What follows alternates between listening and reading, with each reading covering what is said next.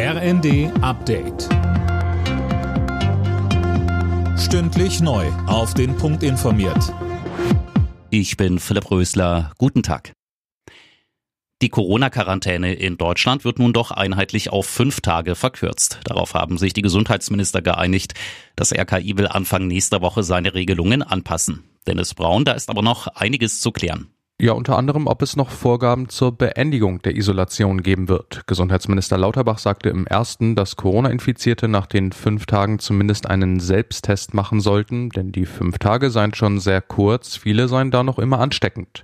Deshalb arbeite man nun mit dem Robert-Koch-Institut an einem Vorschlag, wie genau das Ganze geregelt werden soll, und der soll, wenn es geht, schon am kommenden Montag präsentiert werden. Die Bundeswehr ist unterfinanziert und das zeigt sich in allen Bereichen. So steht es im Bericht der Wehrbeauftragten des Bundestages Eva Högel. Demnach fehlt es an Ausrüstung sowohl in den Kasernen als auch im Einsatz und die Unterkünfte sind teils in einem desolaten Zustand.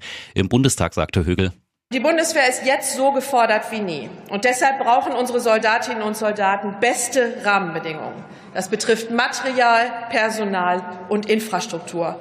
Und ich begrüße deshalb ausdrücklich das geplante 100 Milliarden Euro Sondervermögen und die Erhöhung des Verteidigungshaushaltes.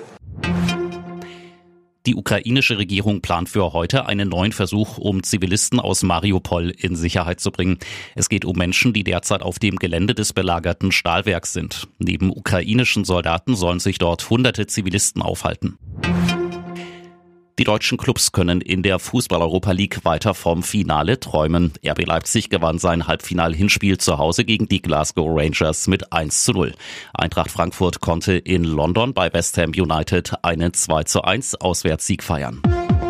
Alle Nachrichten auf rnd.de